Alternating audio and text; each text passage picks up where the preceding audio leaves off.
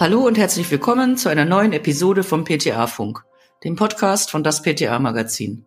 Mein Name ist Julia Pflegel und ich bin die Chefredakteurin des Magazins. Unsere neue Episode befasst sich mit einem brisanten Thema, dem Versandhandel.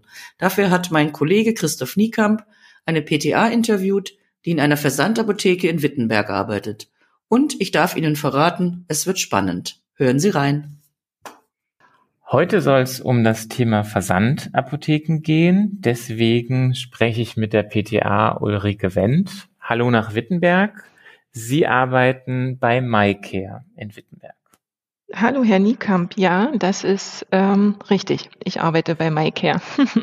Wie sind Sie denn zu dieser Arbeit in der Versandapotheke überhaupt gekommen?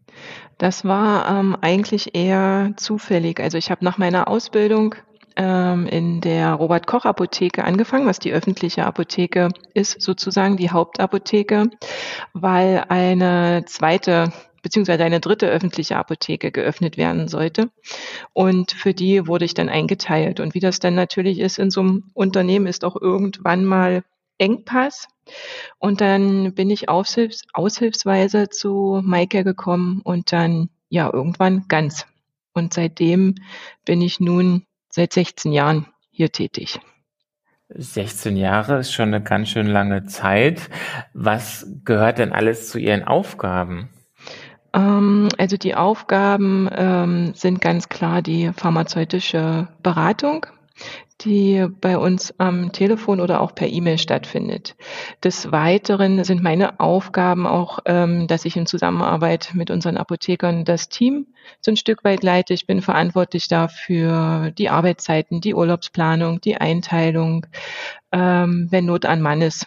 Ja, das sind so im Großen und Ganzen die Hauptaufgaben und dann, je nachdem, was für neue Projekte dazukommen, wächst es dann auch wieder ein Stück. Sie kennen jetzt beide Seiten, einmal die öffentliche Apotheke und die Versandapotheke. Wo ist der größte Unterschied in der Arbeit? Mm, klar ist der, der, der große Unterschied der, dass wir die Kunden nicht ähm, von Gesicht zu Gesicht sehen, ja. Aber ansonsten denke ich, gibt es da keine großen Unterschiede, weil die Beratung findet vor Ort statt, so wie auch ähm, in der Versandapotheke am Telefon. Und äh, wir haben in unserer öffentlichen Apotheke auch die, die Rezepturen, genauso wie das auch vor Ort ist. Also da gibt es eigentlich ansonsten keine großartigen Unterschiede, außer dass vielleicht das Beratungsfeld in der Versandapotheke einfach ein größeres ist, weil der, der, der Kundenstrom auch ein ganz anderer ist. Ja, also es gibt, wir haben ja deutschlandweit Kunden und dementsprechend sind auch so die Anfragen und am Telefon ist auch immer alles etwas anonymer und äh, von dem her auch ein breites Spektrum. Und ich glaube, man kann sich am Telefon noch mit der Beratung hin und wieder mehr Zeit lassen ja, was in der öffentlichen Apotheke manchmal schwierig ist, wenn die Apotheke einfach voll ist und dann noch fünf Mann dahinter stehen und warten, dass sie drankommen. Wenn Sie jetzt von Beratung am Telefon sprechen, die so ein mhm. bisschen anders abläuft, als wenn man sich gegenübersteht, hätten Sie da ein Beispiel von Beratungsthemen, die die Kunden eher am Telefon besprechen, anonym? Ähm, ja, also das ähm, ist ein Beispiel. Ähm, es fängt bei, bei Themen rund um, ich sag mal, ähm, groß und, und breit gefächert äh, die Sexualität an. Ja, also wir haben da sicherlich viele Anfragen, wo der, der, der ältere Herr nicht vor Ort in die Apotheke geht und fragt, was sie ihm da empfehlen können, ohne dass er zum Arzt gehen muss. Ja, also ähm, das ist auch nahrungsergänzungstechnisch und auch äh, Homöopathie ist da extrem weit gefächert, was die Anfragen betrifft. Ja, also die man auch selten aus dem Stegreif beantworten kann. Also da meine ich jetzt auch nicht unbedingt nur die, die Biochemie oder die Schüsslerseite, sondern da geht es schon tiefer rein. Und deshalb sind wir da natürlich auch irgendwo dabei, ähm, was die Schulung betrifft, ähm, immer dran zu bleiben. Bei uns finden immer wöchentliche Schulungen statt mit Referenten von äh, außerhalb, um da immer fit fit zu sein für die Themen am Telefon, die da wirklich breit gefächert sind. Also es sind Themen, wo die Kunden sich so ein bisschen schämen, das in der Apotheke abzufragen und auch Themen, wo sie wirklich viele Infos brauchen. Genau. Genau, also das ist halt oft, ähm, was man jetzt auch nicht in einem zwei oder drei Minuten Gespräch hinbekommt, wo man sich auch selber erstmal nochmal informieren muss. Ähm, das auch natürlich wieder ein Vorteil ist, dass man den Kunden sagen kann, ich informiere mich und ich rufe sie dann zurück und dann ist man für die Beratung ähm, auch gewappnet. Ne, das funktioniert in der öffentlichen eher selten, dass man sagt, man macht sich schlau, kommen Sie bitte nochmal wieder. Ne?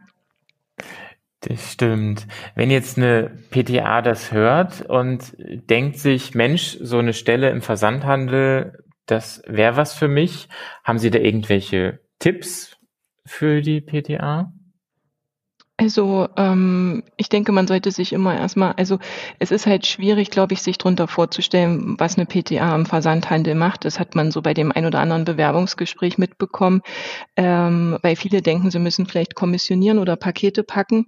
Das ist alles nicht der Fall. Also die, die Tätigkeit ist schon rein pharmazeutisch ausgelegt. Und wer da Interesse hat oder wer vielleicht selber gerade noch gar nicht so weiß, äh, wo sehe ich mich? Sehe ich mich in einer öffentlichen Apotheke? Sehe ich mich bei einer Versandapotheke? Sehe ich mich in einer Klinikapotheke?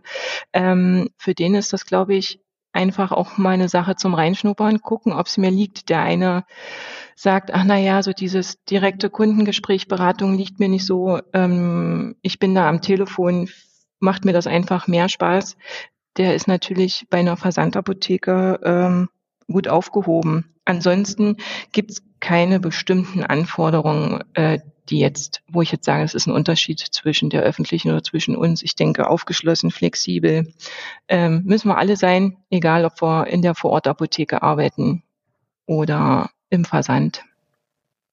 Das ist doch ein schönes Schlusswort. Aber trotzdem will ich Sie wie alle anderen Interviewpartner noch fragen, worüber haben Sie sich denn die letzten Wochen am meisten aufgeregt? Also ähm, ich finde, aufgeregt an sich passt da nicht so ganz. Ich würde das eher so sagen, was hat mich eher die letzten Wochen beschäftigt? Und ich glaube, das hat uns alle beschäftigt. Das ist das äh, aktuelle Thema Corona. Ähm, wir hatten natürlich in der ersten Welle da schon einen großen Zuwachs ähm, an, an, an Bestellungen, auch an Kunden. Gerade denn für die Kunden, die sich vielleicht nicht auf die Straße getraut haben oder die nicht in die Apotheke vor Ort wollten, weil sie Risikopatienten sind. Und ähm, da hat uns schon beschäftigt, dass das hier alles zu stemmen und zu schaffen und auch lieferfähig zu bleiben für unsere äh, Kunden ja, auch ob Standkunde oder, oder Neukunde. Und wir haben es wirklich im Zusammenhalt als ganzer Firma geschafft, das hinzukriegen, dass jeder das, was er wollte und äh, auch bekommen hat. Ja, also Desinfektion und ähm, Masken war ja so ein großes Thema.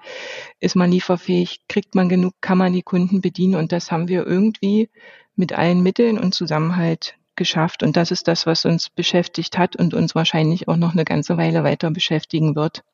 Dafür die Kunden einfach immer da zu sein. Das glaube ich, dass uns das noch länger beschäftigt. Vielen Dank, Frau Wendt, für das Gespräch und noch einen schönen Tag. Danke, das wünsche ich Ihnen auch, Herr Nienkamp. Alles Gute und bleiben Sie gesund. Das war unsere aktuelle Episode vom PTA Funk dem Podcast von das PTA Magazin. Danke an alle, die uns zugehört haben, uns downgeloadet haben. Danke an alle, die uns liken und abonnieren. Bis dahin und zum nächsten Mal.